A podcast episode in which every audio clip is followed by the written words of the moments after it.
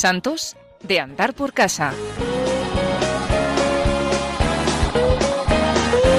Con el padre Alberto Rollo.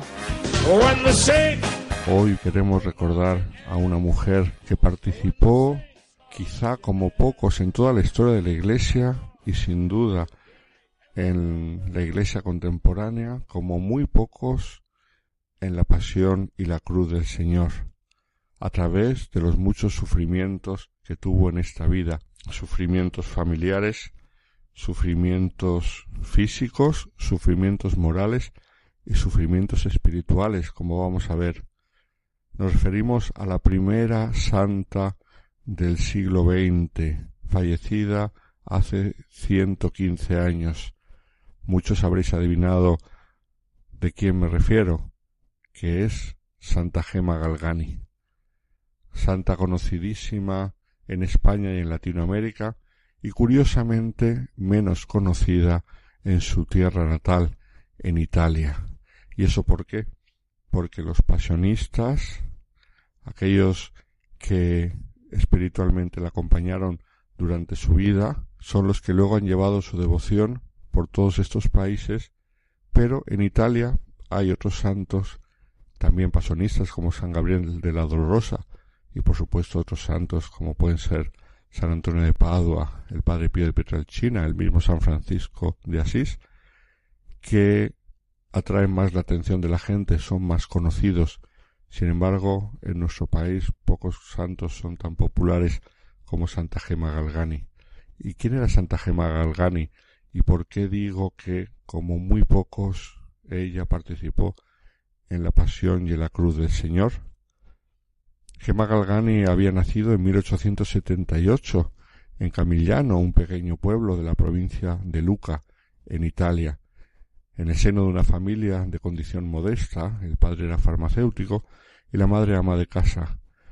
Gemma tuvo una infancia normal, el único momento, por decirlo así, que fue normal en su vida, la infancia.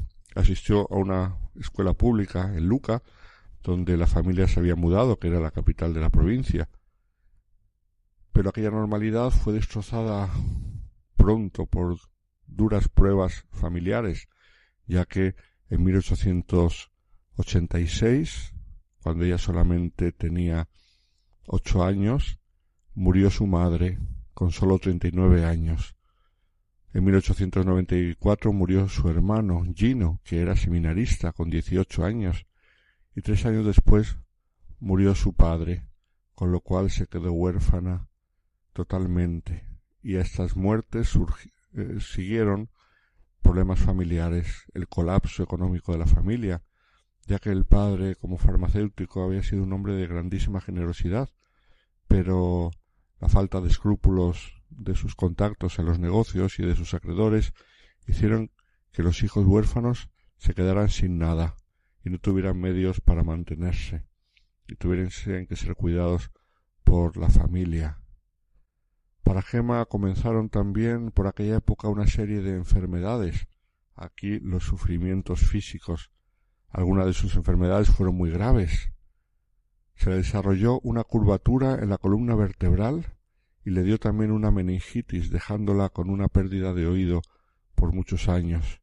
Largos abscesos se le formaron en la cabeza, heridas terribles, el pelo se le cayó, y finalmente las extremidades se le paralizaron, todo esto siendo jovencísima.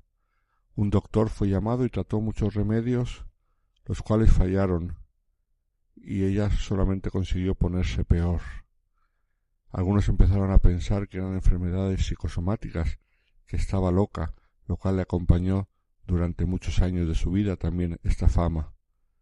Entonces Gema comenzó a tener devoción al entonces venerable Gabriel de la Dolorosa, un santo, como decía antes, pasionista muy popular que murió joven cuando estaba todavía en formación, hoy canonizado. Y en el invierno de 1898, curiosamente, fue curada de modo milagroso de todas estas enfermedades. Pero ya por la curación repentina y por todas las cosas que había sufrido, empezó a tener fama de desequilibrada mental Estas pruebas permitieron a Gema hacer grandes progresos en la vida espiritual. Siempre había tenido facilidad para la vida de piedad y había llegado a tener una gran familiaridad con Jesús ya desde pequeña, y así fue creciendo en su vida espiritual. Esto hasta que se le concedió un don que ella no se esperaba y que fue otra cruz más en su vida, que es el don de los estigmas. No olvidemos que los estigmas son un regalo que Dios da, pero a la vez son una cruz grandísima, una participación en la cruz del Señor, porque duelen, porque sangran y porque normalmente crean mucha contradicción alrededor, mucha persecución de aquellos que no los entienden. Esto ocurrió el 8 de junio de 1899. Sobre los estigmas, que no fueron falsos, sino que fueron reales, su director espiritual escribió La herida algunas veces era superficial, casi imperceptible a primera vista, pero de ordinario profunda y parecía unirse con la de la cara opuesta, atravesando la mano completamente. Y digo que parecía, porque de las heridas salía sangre, en parte líquida y en parte coagulada, y al cesar ésta de salir, la herida se contraía y no era fácil explorarla sin el auxilio de una sonda, instrumento que no me atrevía a usar, ya por el temor reverencial que me inspiraba Gema en aquellas condiciones, ya porque el dolor le hacía contraer convulsivamente las manos. Su confesor ordinario, Monseñor Volpi, le dijo que no se dejase ver las manos porque la gente se podía reír de ella, y en efecto Gema sufrió el desprecio, rechazo y la burla de muchos, aun cuando caminaba por las calles de Luca, la tenían por una farsante y una histérica, y gritaban insultos y burlas por las calles. Así Gema poco a poco se iba acostumbrando a una vida de incomprensión, pues su mismo confesor, Monseñor Volpi, dudaba de la veracidad de los estigmas y pensaban que eran obra de la histeria, pensaba que era la misma histeria que le había llevado en los años anteriores a estar curvada, a que se le cayese el pelo, a que le saliesen heridas por la cabeza. Años después le sucedería algo parecido al padre Pío con algunos de los especialistas que le examinaron. También los familiares de Gema tenían dificultades para creerla y en secreto la espiaban para ver si se autoinfligía las heridas de los estigmas, cosa que por supuesto no ocurría. Fue rechazada para la vida religiosa, precisamente por esta fama y por la debilidad de su salud. Y entonces dicen que en aquel momento ella afirmó no me quieren en vida, me querrán después de muerta. Se refería a las monjas a las que quería entrar, las monjas pasionistas que no la quisieron admitir. Y sin embargo es verdad que después de muerta, cuando empezó a hacer tantos y tantos milagros como lo sigue haciendo hoy en día, la familia pasionista se acordó de que su espiritualidad era pasionista y que, como veremos después, durante años se dirigió con sacerdotes pasionistas y reivindicaron su memoria pero no nos engañemos, durante vida no la quisieron. Se cumplió lo que ella dijo, no me quieren en vida, me querrán después de muerta. Para ella supuso, hablando de los pasionistas, un gran alivio espiritual el conocer al padre germano de San Estanislao, que conoció a través de una señora amiga suya y que durante muchos años será su director espiritual, que le ayudó mucho.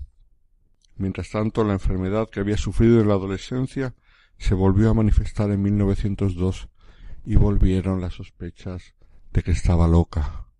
En esta ocasión la enfermedad volvió de modo más duro todavía, ya que con frecuencia vomitaba sangre que venía de los espasmos violentos de, de la enfermedad.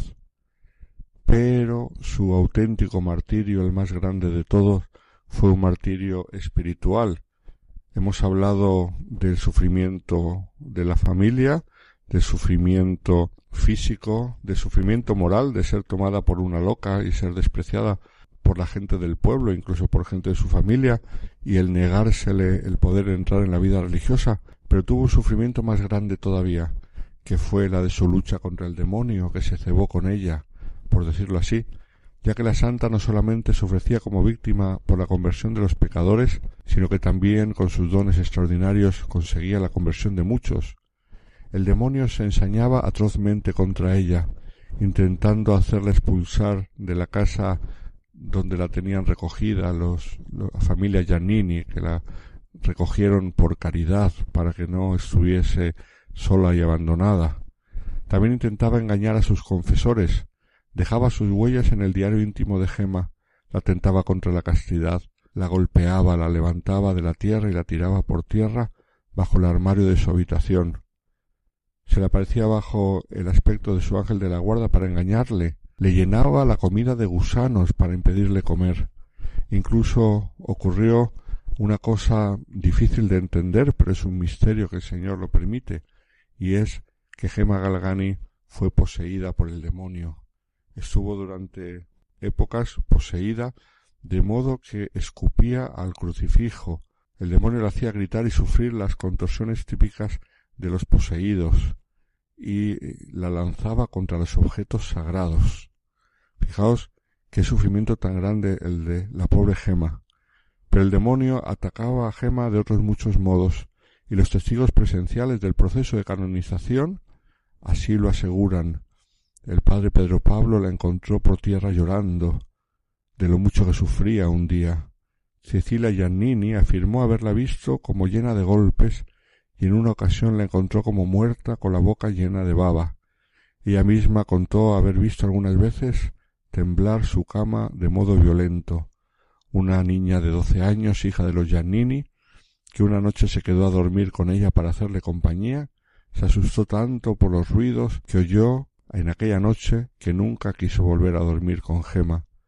Las personas que la cuidaban cuando volvían por la mañana la encontraban agotada como si le hubiesen dado una paliza y notaban en el aire un fuerte color azufre. Son muchas las noticias dignas de fe que tenemos en el proceso de canonización de cómo la atacaba el demonio, le controlaba sus sentidos y la obligaba a hacer actos de posesa.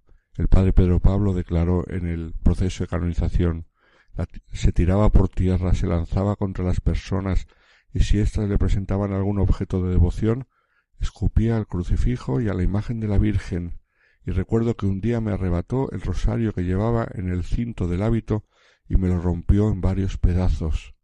Todo esto nos podrían parecer exageraciones piadosas si no constasen bajo juramento en el sumario del proceso de canonización, un auténtico calvario permitido por el Señor para que pudiese conformarse más a Él en su pasión a través de la humillación, la soledad, la incomprensión y el despojo de sí misma.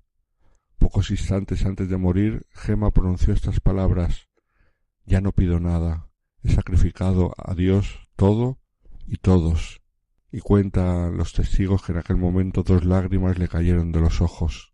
El 11 de abril de 1903, víspera de la fiesta de Pascua, acabó su calvario. Cuatro años después de su muerte comenzó su proceso de beatificación, algo inusitado en aquella época, esta rapidez tan grande. Fue beatificada en mayo de 1933 y canonizada por el Papa Pío XII en plena Segunda Guerra Mundial en mayo de 1940, siendo la primera santa del siglo XX en llegar a los altares. Pues Santa Gema Galgani nos habla de la pasión y de la muerte de Cristo y nos habla también de su resurrección.